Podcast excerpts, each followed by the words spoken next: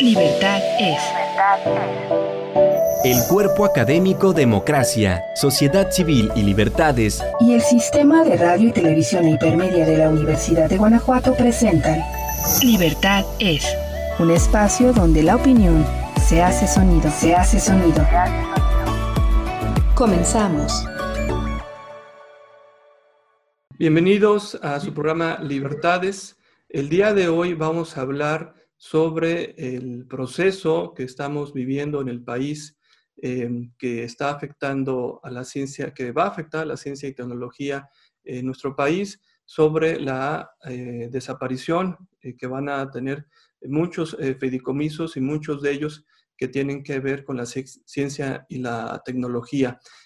para abordar este tema, tenemos a dos excelentes invitados a quienes me voy a permitir leer una breve semblanza de su gran trayectoria que tienen cada uno de ellos. Este, está con nosotros la doctora Lorena Ruano. Ella es profesora de Relaciones Internacionales en el CIDE desde el 2002 y pertenece al Sistema Nacional de Investigadores Nivel 2. Es licenciada en Relaciones Internacionales por el Colegio de México, maestra y doctora por la Universidad de Oxford. Fue Jean Monnet Fellow en el Instituto Universitario Europeo en Florencia en 2007 Obtuvo la cátedra Jean Monnet por parte de la Comisión Europea, ha sido directora de la División de Estudios Internacionales del CIDE, profesora asociada en el Colegio de México y analista asociada senior en el European Union Institute of Security Studies en París. Su investigación y docencia se han centrado en la integración europea y las relaciones entre Europa y América, América Latina. Su publicación más reciente es un artículo eh, titulado Del México Moment a negociar bajo presión relaciones México-Europa durante el sexenio de Enrique Peña eh, Nieto 2012-2018. Es fundadora y secretaria general del Sindicato de Personal Académico del CIDE. Lorena, un gusto tenerte aquí en el programa. Muchas gracias, Jesús. Encantada de estar en tu programa.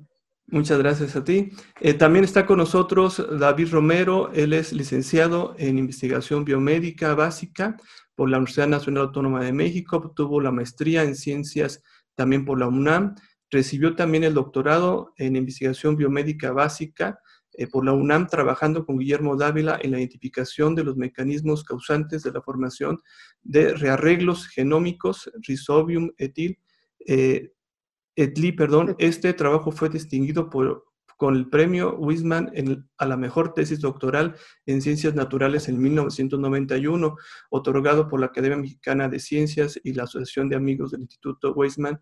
Desde 1986 es miembro del cuerpo de investigación del Centro de Investigación sobre Fijación eh, de Nitrógeno, que a partir de 2004 se convirtió en el Centro de Ciencias Genómicas.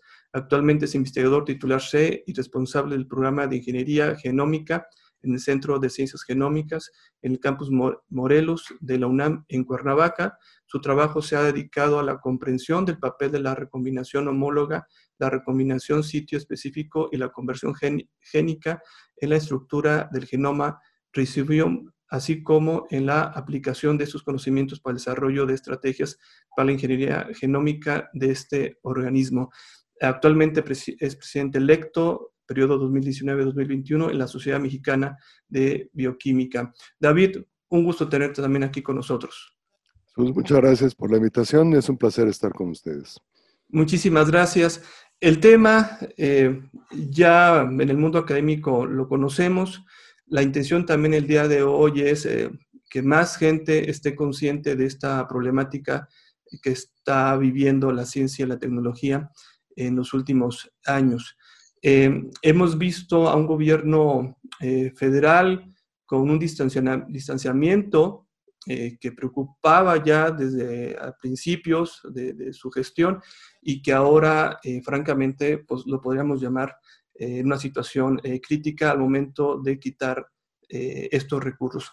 No sé si Lorena o, David nos pueden empezar a platicar de, de lo que significan estos fideicomisos eh, para la ciencia, para la tecnología en México y eh, las razones que está dando el gobierno federal para eh, retirar estos fideicomisos.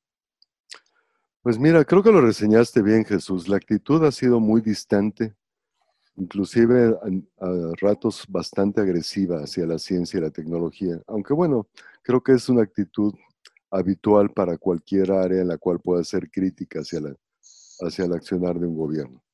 El asunto es el siguiente, básicamente para apoyo para investigación científica, pero no únicamente para esa área, pues, es necesario muchas, es necesario tener la posibilidad de un ejercicio que abarque más de un año fiscal como para poder llevar a cabo un proyecto. Raro es aquel proyecto en el cual empieza y termina en un año. La gran mayoría son trabajos de gran análisis que si van a impactar para conocimiento y sobre todo para bienestar de nuestra población requieren de un estudio un poco más largo. En el gobierno federal no existen realmente mecanismos para tener proyectos que sean a varios años. El gobierno federal en muchas áreas emplea un mecanismo que se conoce como fideicomisos, que básicamente es un contrato en el cual una parte aporte un dinero, este dinero se deposita en una institución bancaria y los recursos se ejercen solamente bajo el acuerdo de un comité técnico, que es el que decide el destino de los recursos. Se destinan para un objeto específico, no para ninguna otra cosa. Y la parte interesante es que esto permite el ejercicio a lo largo de varios años, dos, tres, cuatro años inclusive. El gobierno lo utiliza para muchos diferentes aspectos, no únicamente para ciencia. Aquí la cuestión es que como muchos aspectos en los cuales los gobiernos intervienen, hay una posibilidad de corrupción, pero eso ocurre en cualesquiera, en mecanismo, no solamente en fideicomisos. Recientemente se ha acusado a los fideicomisos de ser inherentemente opacos y sujetos a corrupción. Entonces, eso es lo que lleva a la simplificación, que sin lugar a dudas es una simplificación, en donde se dice los fideicomisos son igual a corrupción. Y eso es una ecuación absolutamente equivocada. Como cualquier cosa se puede utilizar para un mal fin o para un buen fin. Pero en el caso de fideicomisos de ciencia, que son números elevados, se utiliza con el buen fin de destinar dinero para ciencia de una manera transanual. Ese es el asunto. El proceso comenzó, como tal vez ustedes recuerdan, en abril de este año con un decreto presidencial que pretendía extinguir fideicomisos sin estructura orgánica. Ese es el término técnico. No había una lista de fideicomisos por extinguir y sí hubo un esfuerzo como para ver eso. Eso fue por decreto presidencial, pero hubo un acuerdo con Secretaría de Hacienda de qué fideicomisos eran necesarios y qué fideicomisos podrían extinguirse. De ese análisis, la gran mayoría de los fideicomisos de ciencia salieron airosos, sin ningún tipo de, problema por parte de Hacienda, ni inclusive intimación para extinción. Pero en mayo de este año salió una iniciativa por parte del grupo de Morena para extinguir fideicomisos. En este caso, la consecuencia va a ser extinguir los fideicomisos. Lo que tiene la iniciativa es modificar leyes como para quitar el sustento legal para que puedan existir fideicomisos. Ahí eso es lo que llevó a una primera lista de 44, en la cual un número muy elevado de fideicomisos está relacionado a ciencia. Después de un proceso de parlamento abierto, se llegó a la conclusión de que no debían de extinguirse los fideicomisos relacionados a ciencia. Eso fue lo que pasó, era el dictamen original de la comisión y fue hecho público para toda la sociedad, incluyendo el presidente, el cual en una de sus conferencias matutinas tuvo una reacción de decir, bueno, no, dijimos todos los fideicomisos, con lo cual el dictamen se regresó a la comisión de presupuesto, eso es muy grave, el Poder Ejecutivo interviniendo en las acciones del Poder Legislativo, y se reformó el dictamen. No solamente se reformó, se amplió el número de fideicomisos por extinguir de 44 a 109. Esos fideicomisos incluyen 91 fideicomisos que sirven a la ciencia y a la tecnología. El monto total de la iniciativa de extinción es de 68 mil millones de pesos, de los cuales un sólido 37% corresponde a ciencia. Esa es la situación reseñada a lo largo del tiempo. Ustedes saben, la historia, lo que pasó se presentó la iniciativa en Cámara de Diputados y se aprobó por mayoría, aprobando la, eh, utilizando la mayoría absoluta que tiene Morena en la Cámara de Diputados. En este momento la iniciativa fue turnada a la Cámara de Senadores como Cámara Revisora y estamos en espera del proceso como para aprobar o rechazar, porque ciertamente hay la posibilidad de rechazar por parte de la Cámara de Senadores. Todos los fideicomisos de ciencia están en suspenso, básicamente por un error de concepción. Fideicomisos igual a corrupción. ¿Cuáles son los datos? Ninguno por lo que cabe, cabe a ciencia. No hay una sola acusación y desde luego menos un castigo por corrupción para el caso de fideicomisos de ciencia. Entonces, en realidad creo que estamos enfrente de una un error grotesco, un error lógico grotesco y de un proceso legislativo que tiene más de parodia y de tragedia que de comedia. No es ninguna gracia. Exacto. A mí sí me, gustaría complementar algunas de las cosas que acaba de, mencionar David, muy preciso en todo lo que acaba de decir, simplemente para que el público que sepa un poco más acerca de los fideicomisos de ciencia. En este caso hay dos grandes categorías. Están, por un lado, los fideicomisos de los centros públicos de investigación, eh, como el CIDE, el CIMAT, el INAOE, el Colegio de la Frontera Norte, el Colegio Michoacán, que son los centros CONACIT, ¿no? Eh, y estos todos tienen justamente un fideicomiso. Por otro lado, la segunda categoría están los fideicomisos que pertenecen directamente al CONACIT, con los que se, eh, digamos, se fondean investigaciones para todos los investigadores de todo el país. Estos se concursan normalmente con la cita, abre una convocatoria y uno, normalmente los científicos trabajamos en grupos, ¿no? Eh, un grupo de científicos mete ahí su solicitud, plantea el proyecto, etcétera, y un, comité dictamina si se le da el apoyo o no. Entonces, eh, en el caso de los de CONACID, pues es muy grave porque afecta todos los investigadores del país. No, eh, no, está, no es una medida, digamos, que esté focalizada. No, eh, en el caso de los centros públicos de investigación, son muy distintos. ¿Por qué? Porque estos centros de públicos tienen una autonomía muy limitada. Al estar directamente sujetos a la autoridad del CONACYT, que es nuestra cabeza de sector, tenemos muchas restricciones en nuestra forma de operación justamente lo que comentaba David en cuanto al uso del presupuesto. Normalmente eh, las reglas del, del gasto presupuestal mexicano, que son bastante barrocas, por decirlo menos, indican que hay que gastarse todo en el año fiscal, ¿no? Eh, que va de enero a diciembre. El problema es que los recursos van, los va entregando Hacienda por ahí de febrero o marzo, y luego ahorita en octubre, antier ya nos pidieron que empecemos a cerrar el año 2020, ¿no? Con lo cual no se van a poder este, hacer gastos, eh, digamos, de reembolsos, etcétera. Ya no se va a poder de aquí a diciembre y quién sabe, ¿no? Hasta que lleguen en febrero o en marzo.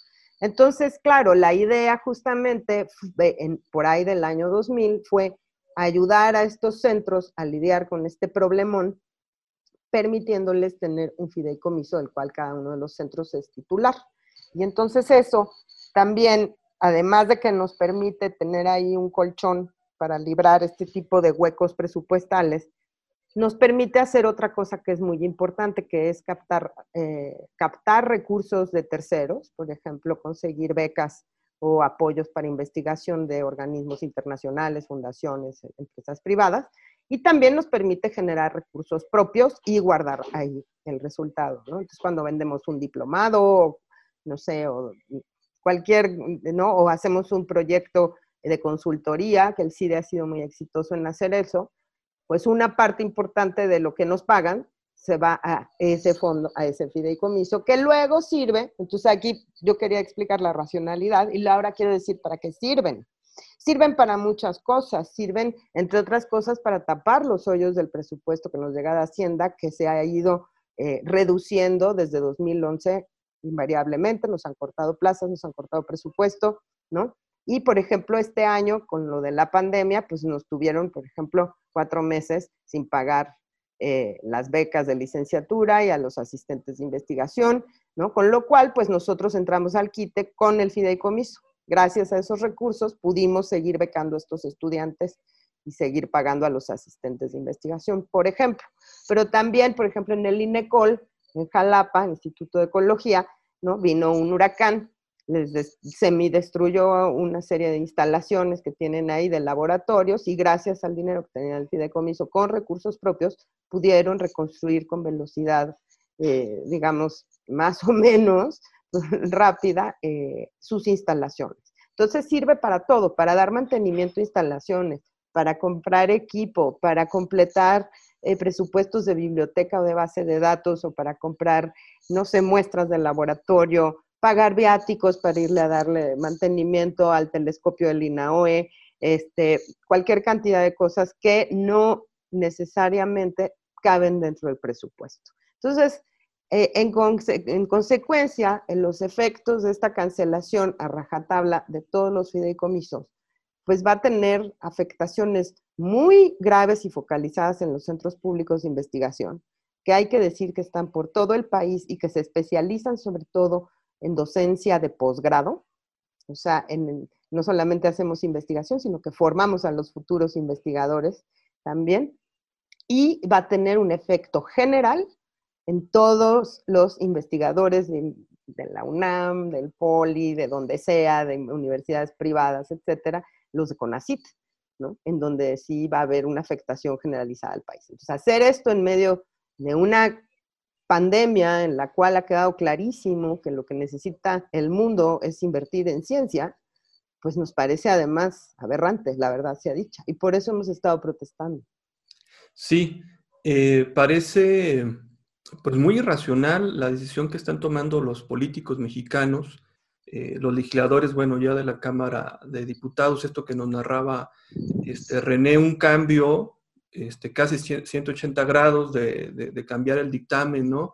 De incluir también los fideicomisos de ciencia y con, e, con esto que subraya Lorena, eh, si estamos enfrentando una pandemia, pues la pandemia eh, se ataca pues, con conocimiento, ¿no? Con, apoyo a la ciencia para descubrir eh, la, la, naturaleza de este, de este virus y de manera increíble eh, se están cortando o se quieren cortar los recursos a esta área y eh, el gobierno dice que necesita este dinero para tener recursos, para atender los problemas que tiene con la pandemia, que también eso es, no, no queda del todo claro para, para dónde se van a ir los recursos.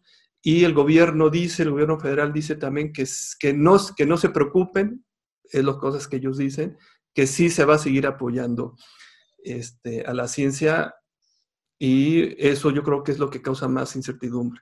O sea, si me lo quitas con todo esto que nos has dicho, Lorena, de, todo este gran espectro que apoya a la ciencia, es un, es un buen instrumento, ¿sí? Que puede ser perfeccionado, por supuesto, pero es un, es un excelente instrumento, ¿no? Entonces, eh, David, ¿cómo entender eh, estas situaciones tan ilógicas que estamos viendo. Estoy, estuve leyendo que las consignas que se están presentando, eh, más ciencia, menos obediencia. Pues em, efectivamente eso es lo que parece, que en realidad el gobierno se ha comprometido a un curso de acción en el cual ya la conclusión está tomada. para que ese curso de acción pueda ocurrir requiere de la obediencia reflexiva por parte de los legisladores. Creo que es muy serio. Pero realmente el, parte de, una, de, un, conjunto de malas concepciones. Por un lado, considerar que el dinero de los fideicomisos es como dinero extra o superfluo. Y no, en realidad es una manera de administrar los recursos y de atraer recursos hacia, hacia las propias actividades de gobierno y de investigación. Entonces, en realidad, extinguirlos a lo que llevaría es, por un lado, a cerrar la posibilidad de captar recursos externos y utilizarlos de una manera eh, juiciosa, aún en la cual va a estar regida por la, propia norma de gobierno. Pero por otro lado, si efectivamente ese, dinero se utiliza para cualquier otro fin, en realidad vamos a caer en una situación, primero que nada, legal. Es difícil modificar los propósitos de un contrato de fideicomiso por voluntad, aunque sea presidencial. a veces son términos de un contrato y los contratos dicen debe de revertir esos recursos a la propia institución que lo generó. Entonces, eso es lo que debería de pasar de primer golpe, pero no se ve que vaya a pasar. Se nos promete, por otro lado, que este, el dinero va a ser tomado, pero va a ser empleado al mismo tiempo para la pandemia y para la investigación. Respetuosamente decimos, eso no es posible. qué bueno sería poder tener la botella llena y al individuo bebido, pero no es el caso. No, no es dinero suficiente como para poder suplir diferentes fines. Exacto. A mí me gustaría... Es, una equivocación absoluta. A mí me gustaría añadir, porque mencionaste el término Jesús de racionalidad.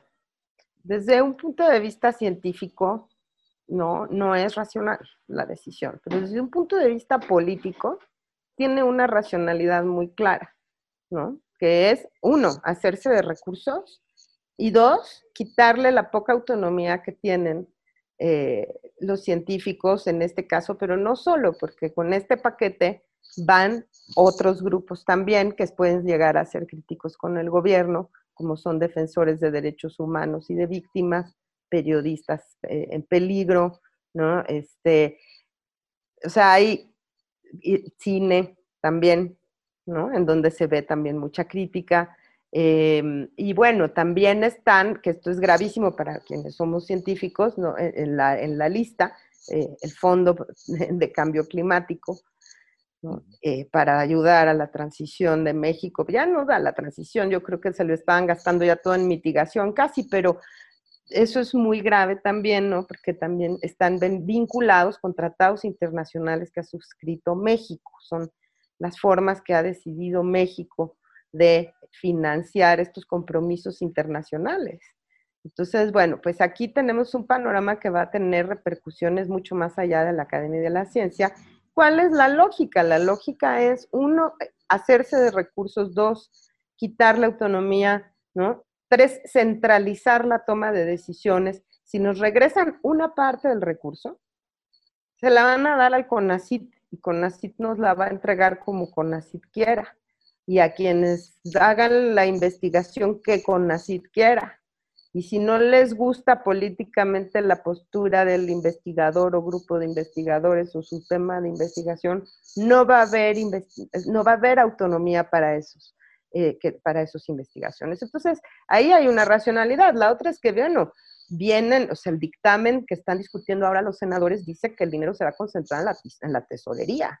No dice que se va a gastar en el sector salud ni en la pandemia. O sea, esa es la justificación, pero no dice en ningún lado del dictamen que hay una obligación de destinar a ningún fin en específico estos recursos que se están requisando. Lo cual es muy grave porque teniendo en cuenta que vienen elecciones el año que viene, ¿verdad? Intermedias, pues mm, es, es la verdad, eh, pues una posibilidad muy alta es que se vayan a las campañas, ¿no? Y que se vayan a programas asistenciales para generar votación en favor del gobierno. Entonces, sí, eh, es doblemente insultante, debo decirlo. Y por, otro lado, corre el riesgo de ser muy opaco. En realidad, contrastemos cómo es la situación. Estamos en una situación en la cual los recursos que se obtienen están destinados todos para, para actividades de investigación y de docencia. Ese es su objetivo está dentro del contrato y no puede ejercerse de ninguna otra manera.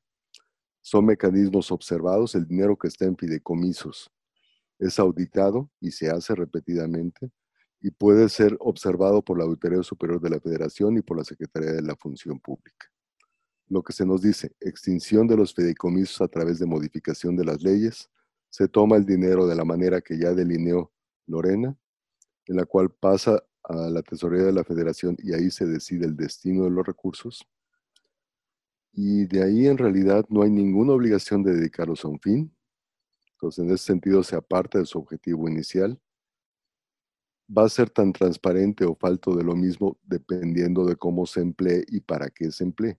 Entonces pasamos de un mecanismo canalizado, modificado, controlado, a uno opaco, sin transparencia, sin ninguna obligación de suplir las áreas en las cuales estaba destinado. Sería discrecional. Muy discrecional. Sí, se, pasa de, de, tratar de, generar un discurso de que los fideicomisos se tratan de un privilegio, ¿no? Porque creo que esa es la, eh, por ahí va el discurso que, que escuchamos. Eh, y hay desinformación de, de, mucha gente que, rápido capta estos mensajes de, tachar a los fideicomisos como sinónimos de corrupción corrupción, como lo, ha señalado eh, David, cuando realmente hay eh, todo una serie de pasos que se siguen de cuidado de, los, de estos recursos y como ustedes lo están reseñando, eh, van a pasar a una área, la tesorería, donde efectivamente el dinero no está etiquetado. Es, mm, pareciera que va, a ser algo muy discrecional el, fin que van a tener estos recursos. En el gran contexto de que la ciencia y la tecnología en el país, pues eh, yo creo que había venido avanzando, o sea, yo creo que sí viene avanzando poco a poco y ahora tenemos este, serias, o vamos se va a tener en el campo de la ciencia y la tecnología eh, muchas eh, dificultades, ¿no? Es lo, es lo que podríamos prever porque cada vez, por la situación de la pandemia, por los problemas de las cifras macroeconómicas, el siguiente presupuesto que vamos a tener para el siguiente año es, va a ser muy, muy, muy escueto. ¿no? Este, yo quisiera eh, eh, ir a una pequeña pausa, ¿sí? Eh, para no cortar las ideas que, vamos a seguir este, analizando. vamos a una pequeña pausa, estimados radioescuchas, televidentes de TVUG, y regresamos a Libertades. Una pausa y volvemos. Ya estamos de vuelta. Gracias por continuar con nosotros. Libertad es.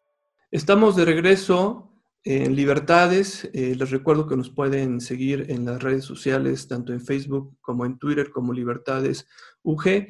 Y continuamos eh, platicando del tema de la desaparición, de la extinción de fideicomisos, entre ellos muchos eh, que tienen que ver con el apoyo a la ciencia, a la tecnología y como nos lo han estado platicando, reseñando nuestros invitados, David y Lorena, eh, impacta a la actividad de los investigadores, a la actividad docente, a la gestión de becas para estudiantes, eh, para solventar muchísimas cosas que cotidianamente pasan, trascienden en el trabajo de investigación de diferentes institutos. Es un problema que está en la federación, pero que también tiene resonancia en los estados. Eh, David, eh, ¿qué impacto va a tener eh, la extinción de estos fideicomisos en los estados y, un estado como Guanajuato? Bueno, Guanajuato es un buen ejemplo de lo que podría pasar y de lo negativo que puede ser, porque ciertamente esta iniciativa no afecta solamente, no afecta de manera nebulosa a todo nivel nacional, va a afectar particularmente estados.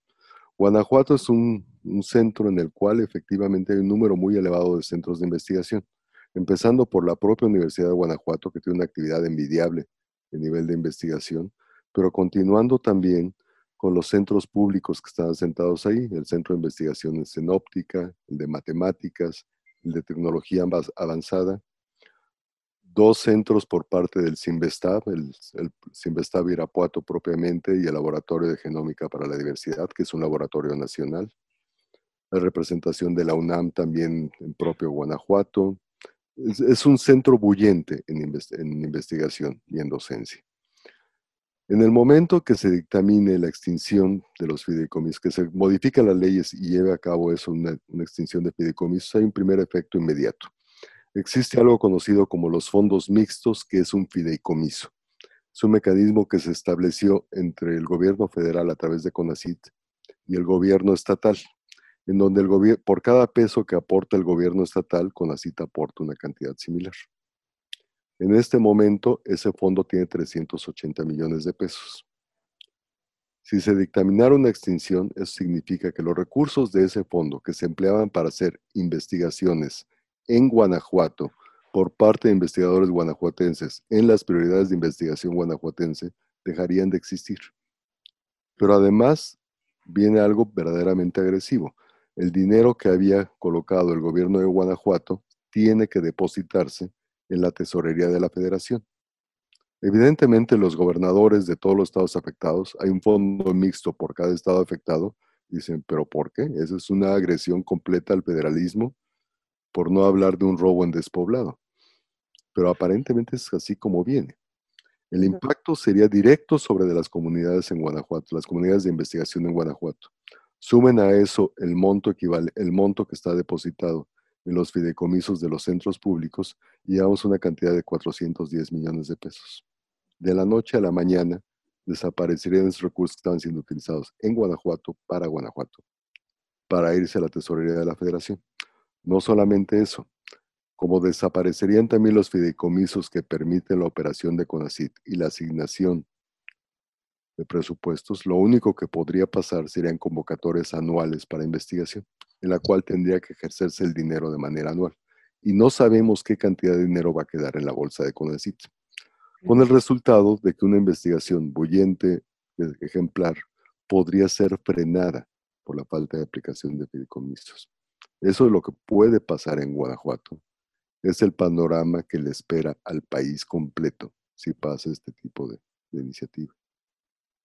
Así es. Y también a, mí me gustaría decir que, sí, que la investigación eh, a veces no se notan sus resultados, pero ayer estaba en un seminario eh, con la Universidad de Guadalajara, en donde explican para qué se ha usado el Fondo Mixto de Investigación en Jalisco, ¿no? Y entonces, bueno, pues ha habido una serie de proyectos de alta tecnología, se desarrolla un polo de producción de alta tecnología vinculado justamente a la investigación, del cual se han generado pues más de 50 mil empleos empleos bien remunerados, ¿no? Eh, porque justamente pues, son sectores de alta tecnología. Eh, y que bueno, es un ejemplo de cómo la investigación contribuye al desarrollo de los estados. No es nada más que nos beneficia a nosotros los que hacemos la investigación, ¿no? Y que ahí, porque ya tenemos nuestros puntos y nuestros artículos publicados y ya qué bien, ¿no? O sea, normalmente, eh, sobre todo los centros públicos de investigación tienen la obligación de hacer investigación aplicada y de, tener impacto en sus comunidades y de tener este, también funciones de difusión de la ciencia, etcétera, ¿no? Entonces, eh, va a ser, el efecto va a ser en toda la sociedad, no nada más en las comunidades universitarias y, científicas. Sí, este, el trabajo de, la, de, los investigadores a veces dicen somos este, profesores de tiempo completo, a veces es de tiempo repleto, ¿no?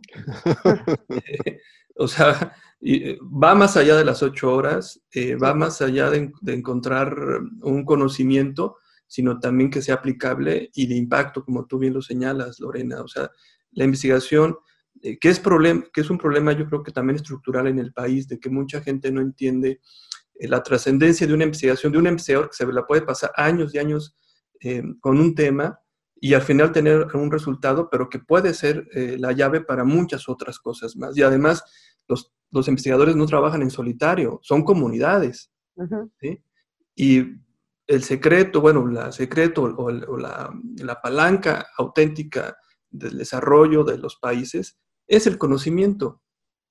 No es tener las fábricas donde montamos este, coches, por ejemplo, es el conocimiento y la tecnología que llevó a construir esas máquinas, ¿no? Y yo creo que ahí todavía es un terreno que nos falta por, por avanzar. David. Este, sí, mira, hay, una preocupación con todo esto, creo que es evidente. También hay que aclarar de que el, impacto de esta extinción no sería sobre nuestros recursos personales como investigadores. No es de que vayamos a recibir menos dinero para vivir o que nos reduzcan los salarios o algo así. No, en realidad lo que hacen es algo peor.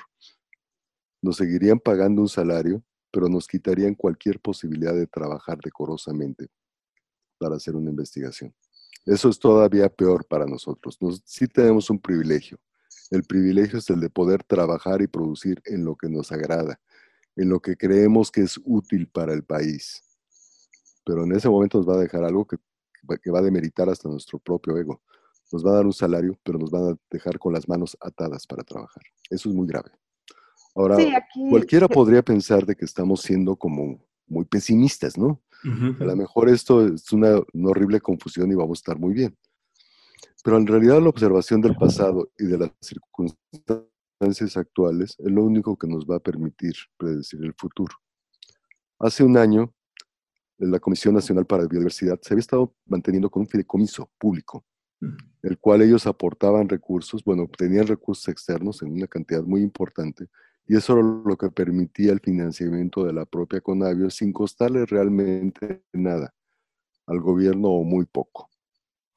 El año pasado se decidió, después de un proceso bastante accidentado, extinguir el fideicomiso de la CONAVIO y volver a la Comisión Nacional de la Biodiversidad un organismo paraestatal, uno en el cual si hubiera una aportación por parte de la federación. En el momento que se decidió esta, extinción, Conavio tenía 100 millones de pesos en bolsa y la promesa fue muy clara, se va a volver un organismo paraestatal. Aceleremos el reloj y lleguemos al día de hoy. Y al día de hoy, la Conavio ya está anunciando a través de su director, doctor Sarucán, que prácticamente no tiene recursos para continuar el resto del mes el resto del mes. Que el proceso como para hacer un organismo paraestatal va más lento que nada y que efectivamente no se ha vuelto un organismo paraestatal. Entonces pasamos de, una, de una, entidad muy productiva, la cual tenía recursos para operar, algo que está frenado por falta de recursos y por un proceso administrativo que no está avanzando. No hay ninguna razón para sospechar de que el futuro va a ser diferente si se extinguen los fideicomisos de ciencia. Esa es nuestra preocupación.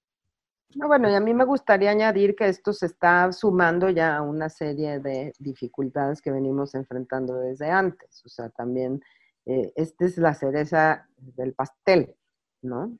Porque desde noviembre de 2018, por ejemplo, en los centros públicos de investigación, al pasar el poder legislativo la ley sobre remuneraciones del sector público, a nosotros nos quitaron una serie de prestaciones laborales que teníamos, ¿no?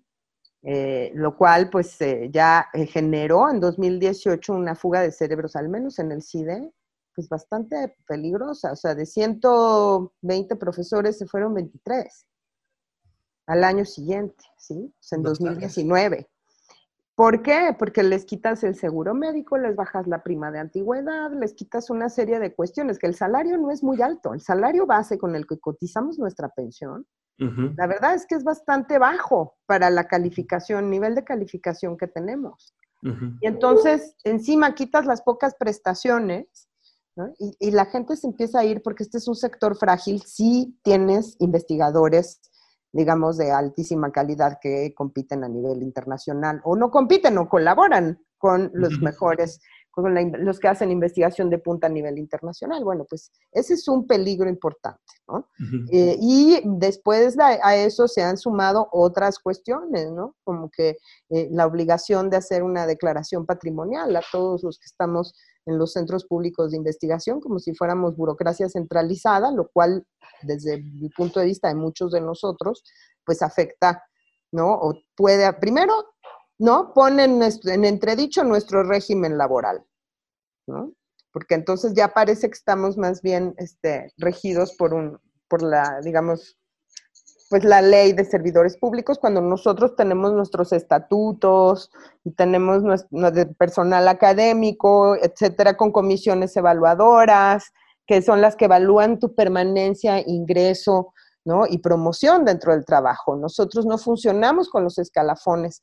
Entonces eso genera incertidumbre laboral también en la comunidad ¿no? Y luego este año con la pandemia, pues eso que te conté, ¿no? Vinieron la amenaza de recorte del 75% del gasto operativo, ¿no? Que al final logramos reducirla en algunos casos, ¿no? Pero en otros no, o sea, a Lina le están quitando, le quitaron el 75% de, de todo el gasto operativo. Yo no sé cómo piensan mantener ahí los monumentos. Luego van a pedir el penacho de Moctezuma yo no sé cómo lo van a cuidar.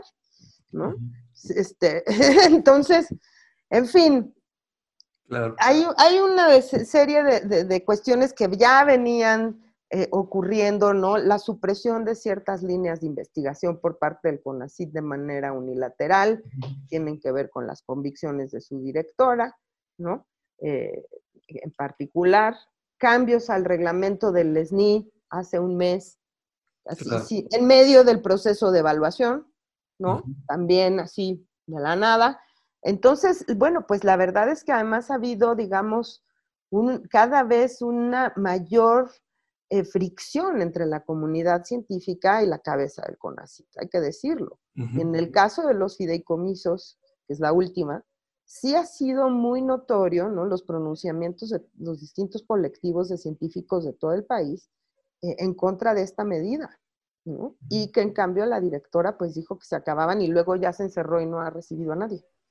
Entonces sí tenemos ahí una situación muy preocupante, porque eh, ¿cómo vamos a lidiar con ese CONACYT?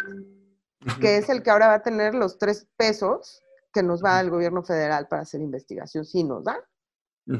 sí hay un problema, te diría, yo, yo diría, no es solo un problema de recursos, es también un problema de interlocución, de manejo de la política científica en general, ¿no? y es un problema también administrativo y jurídico, porque eh, el eh, si pasa este dictamen la semana próxima en senadores, los centros públicos nos vamos a enfrentar una enorme cantidad de problemas jurídicos y administrativos que van a ahogar a las administraciones en eso, ¿no? Y todo lo demás que traíamos pendiente, que no era poca cosa, eh, pues se va a tener que hacer de lado porque nos, estamos en la incertidumbre jurídica total.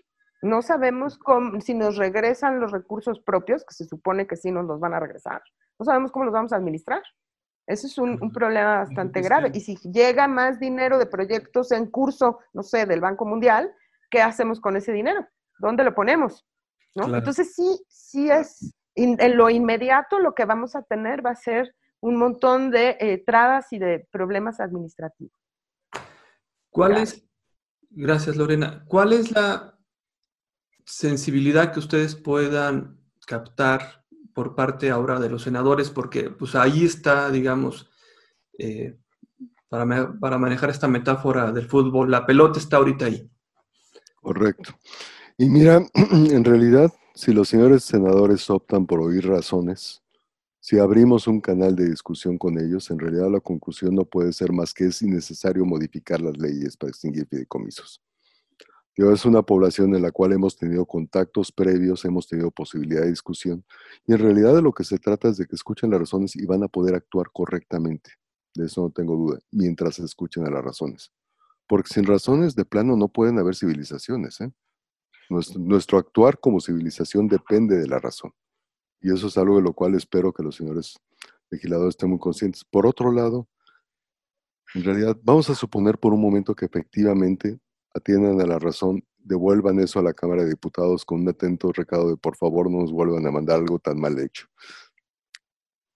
Estamos ante un escenario de que para diciembre de este año tiene que pasar una nueva ley general de ciencia y tecnología.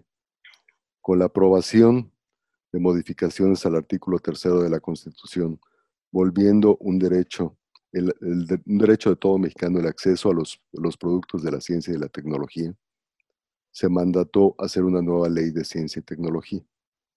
Podría pasar de que los senadores entendieran razones, repelieran esta iniciativa y en cuestión de dos meses apareciera una nueva iniciativa de ley de ciencia y tecnología que elimine precisamente otra vez lo que estamos diciendo y vuelta a empezar. El espectro podría existir. CONACIT está participando en la elaboración de esa ley y no se lo ha mostrado a nadie. A nadie. Y eso nos parece también gravísimo. Digo, es una ley que pretende regir la ciencia y la tecnología en todo el país y no ha tenido la participación de los propios científicos. Ya como van las cosas, estamos a mediados de octubre, podría presentarse en noviembre y aprobarse en diciembre, con cero participación y vuelta a empezar. No es la manera de estar. No creo que el señor presidente o los legisladores vean a los científicos claramente enemigos. Y si lo ven, están equivocados, porque sí queremos colaborar con México. Todos estamos en contra de la corrupción. No hay un científico que conozca que favorezca la corrupción o que se haya beneficiado. Todos quisiéramos que ésta se castigara, pero no es el, el camino a través de eliminar mecanismos financieros. El mecanismo es a través de combatir la impunidad y de mejorar la manera de perseguir ese tipo de, de ilícitos. En el momento en que se vea de que ese asunto va en serio, el asunto va a parar.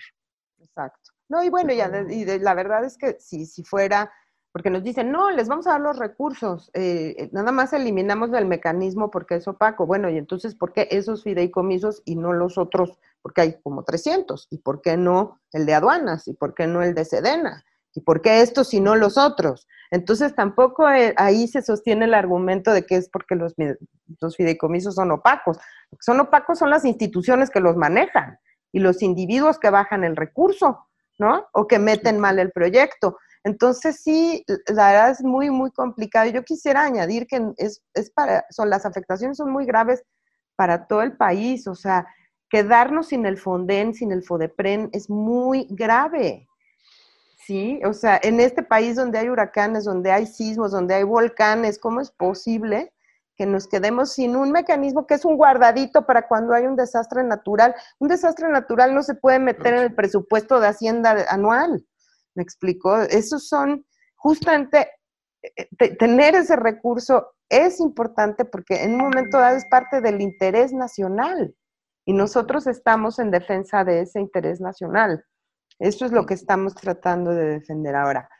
¿Qué va a pasar en senadores? Desafortunadamente, ¿sí? Hay una instrucción muy clara para los senadores de Morena de que el que se mueve no sale en la foto, como decía don Fidel Velázquez. Y entonces, aquel senador porque muchos vienen de una lucha de años y, de hecho son sensibles a nuestros argumentos y hemos tratado de hablar con ellos ahora, con algunos de ellos, ya lo hemos hecho en el pasado también, o sea, esto no es de ahorita, tuvimos un parlamento abierto, ya nos han escuchado, conocen los argumentos y, lo que pasa es que la instrucción de la disciplina partidista viene muy fuerte. Y mm. quien vote, quien se revela esa instrucción, va a tener consecuencias políticas en su carrera muy fuertes. Entonces, esa es la racionalidad a la que van a, responder, no la racionalidad del interés nacional del país, sino de mi carrera de política o mi carrera dentro del partido o mi relación con el presidente. eso es lo que está moviendo la actuación de un grupo de diputados. Ahora, de, bueno, de diputados ya y y de senadores, ¿no? Entonces, estamos tratando de cabildearlos de uno en uno, si es posible, ¿no? Pero también es interesante, por ejemplo, que el Partido del Trabajo ya decidió que va a defender por lo menos 35 o 38 fideicomisos.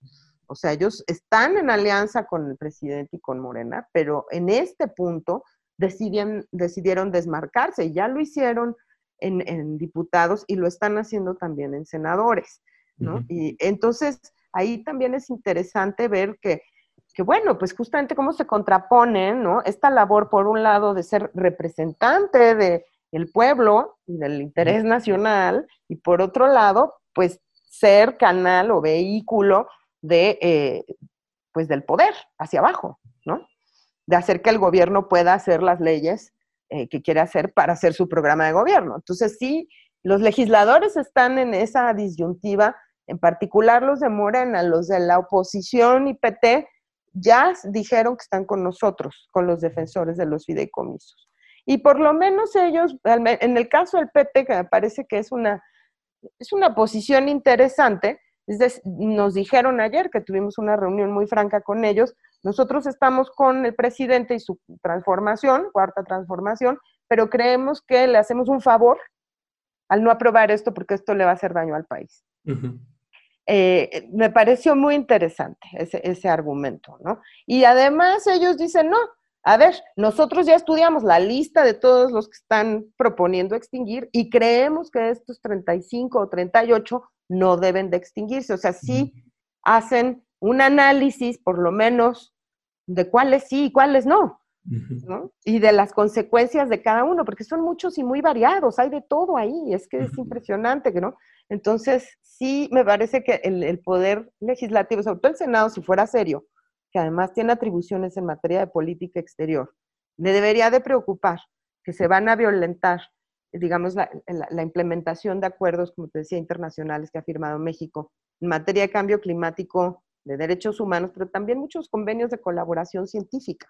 Eh, entonces, porque están fondeados con los fideicomisos del CONACIT. E, entonces, es muy preocupante, ¿no? Y yo que espero que el Senado, donde hay otro nivel de discusión que en diputados, eh, ahora se, se, va a mandar a comisiones, pues tenga un trabajo más fino. Y si al final deciden eliminarlos todos, porque es muy probable, porque la presión es muy fuerte, por lo menos nos deberían de dar un régimen transitorio decente. Es decir, qué mecanismo, qué reglas de operación van a reemplazar el uso de los recursos propios de todas estas instituciones. un ejemplo, los de cine, ¿no? El, el, el Fidecine. Eso suponen un capital semilla que no puede ser arriba del 47% del financiamiento para hacer una película. El resto del dinero lo ponen otros, ¿no? Para hacer una película. Y luego cuando ya la película se vende en taquillas, tal, si hay ingreso, se repone al Fidecine.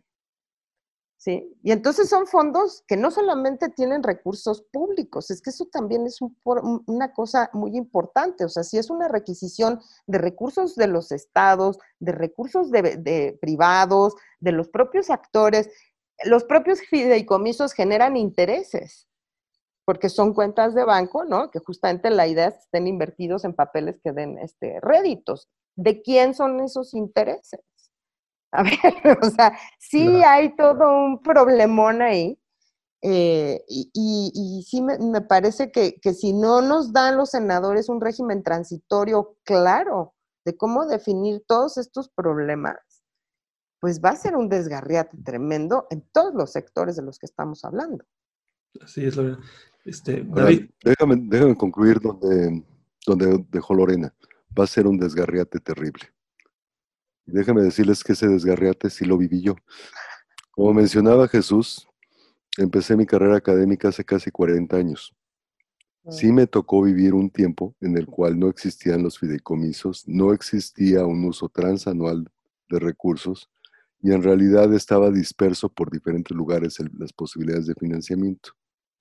El sistema de fideicomisos, con todos sus problemas que podría tener alguno, con todo lo alambicado que es ir a diferentes fondos como para tenerlo, era es considerablemente más fácil que como era cuando me tocó al principio de mi carrera académica. La verdad es que es una ironía estar discutiendo un sistema que se fue perfeccionando y ahorita casi al final de mi carrera estar viendo el espectro de volver a donde empezamos. Eso no es algo que le deseo a ningún joven que quiera hacer carrera de investigación o de docencia. Eso es algo que no se merece el país. No es difícil saber qué es lo correcto, lo difícil es hacerlo. Y es un mensaje para todos nosotros, para los investigadores, para los señores legisladores y también para los que nos escuchan. Hay que documentarse, hay que discutirlo y hay que actuar, porque en realidad nuestro país lo merece. Así es, eh, se nos está ya terminando eh, el tiempo. Eh, yo les quiero agradecer muchísimo al doctor David Romero, a la doctora Lorena Ruano por el tiempo que, se tomaron para platicar con nosotros, para quienes nos siguen en radio y en TV UG, y con esa esperanza de hacer más conciencia y coadyuvar a, esta reflexión y a este apoyo para que eh, los fedicomisos eh, sigan o el apoyo en general a la ciencia eh, se fortalezca en un momento francamente eh, muy crítico que estamos eh, viviendo en el país.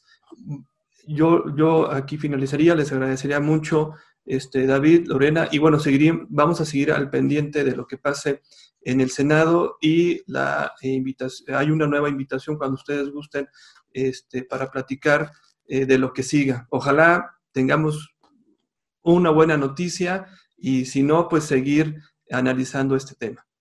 Muchísimas gracias. Gracias a ti, Jesús, y un saludo a toda tu audiencia. Muchas gracias. Gracias, Jesús. Mucho gusto. el gusto ha sido nuestro. Muchísimas gracias, estimados radioescuchas y televidentes. Nos vemos en la siguiente emisión. Libertad es. Gracias por sintonizarnos. Nos escuchamos en la siguiente emisión. Libertad es un espacio donde la opinión se hace sonido. Se hace sonido. Realización y conducción, Jesús Aguilar López. Libertades es presentado por el Cuerpo Académico Democracia, Sociedad Civil y Libertades de la Universidad de Guanajuato. Libertad es. Este programa es una producción del Sistema de Radio, Televisión e Hipermedia de la Universidad de Guanajuato.